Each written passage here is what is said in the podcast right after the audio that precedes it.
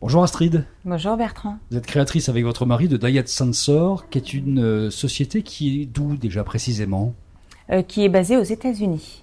Vous avez des bureaux, ou en tout cas une présence à, à la fois à Paris, à Los Angeles, à New York, c'est ça un petit Exactement, tout à fait. peu ça Mais vous n'êtes pas dans une de ces trois villes? Non, nous ne sommes pas dans une de ces trois villes. Nous sommes basés actuellement sur l'île Maurice où nous développons l'appli et nous sommes en train de terminer son développement. Vous avez créé une application qui vient juste de connaître une nouvelle version il y a quelques jours à peine d'ailleurs, qui s'appelle Diet Sensor, qui va avec un, un spectromètre de poche en fait. Exactement.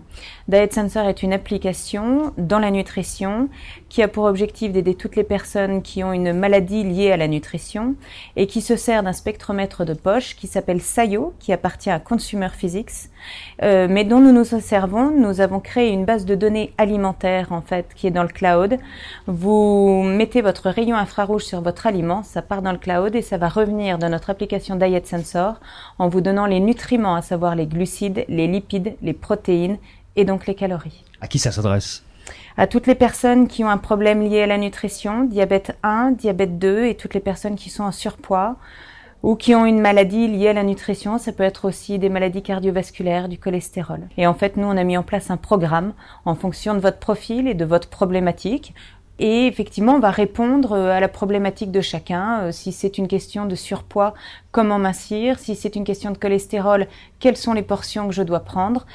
On va les proposer, on va suggérer des aliments de substitution s'ils ne sont pas les bons, et on va coacher la personne. C'est-à-dire qu'il y a un vrai coach nutritionnel qui va accompagner la personne, lui expliquer comment faire, lui expliquer pourquoi elle manque de fibres, pourquoi elle doit manger plus ou moins de lipides, etc. Est-ce que vous êtes plusieurs startups à travailler sur un capteur identique sur ce capteur-là par exemple? Je sais qu'il y a deux ou trois autres développeurs, mais que personne ne travaille sur l'alimentation. Nous sommes les seuls. Est-ce qu'on peut utiliser l'application aujourd'hui si on n'a pas le boîtier? Oui, tout à fait, mais ce sera quelque chose d'un petit peu moins rapide, c'est-à-dire qu'il faudra euh, loguer plus à la main, mais il y a tout à fait moyen de le faire. Qu'est-ce qui s'est passé pour vous dans les 10 mois qui nous séparent du dernier CIS en fait? Est-ce que les investisseurs sont venus en masse vous voir? Qu'est-ce qui, qu'est-ce qui se passe pour une startup euh, française ou américaine qui, qui réussit là-bas? Euh, bah écoutez, d'abord on a été euh, vraiment gâtés parce que c'était le Best of Innovation Award, donc c'était le premier prix. Euh, donc on a été assaillis de journalistes, euh, donc on a eu une belle couverture médiatique qui nous a beaucoup servi.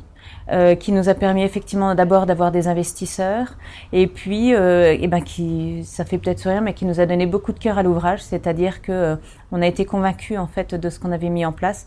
On a accéléré le mouvement. On a terminé notre base de données alimentaire qui est dans le cloud qui nous appartient et qui nous est spécifique qui est euh, donc euh, universelle. On l'a terminé, on a terminé l'appli, c'est ça qui nous a permis de la présenter euh, en date du 14 novembre. On dit parfois qu'il y aura des spectromètres dans de futures générations de, de smartphones. Est-ce que c'est envisageable ça? Tout à fait envisageable. Pour vous, c'est pas un béni Tout puisque la technologie sera là Tout directement. à fait. Ouais. Tout à fait, et ça simplifiera encore l'utilisateur.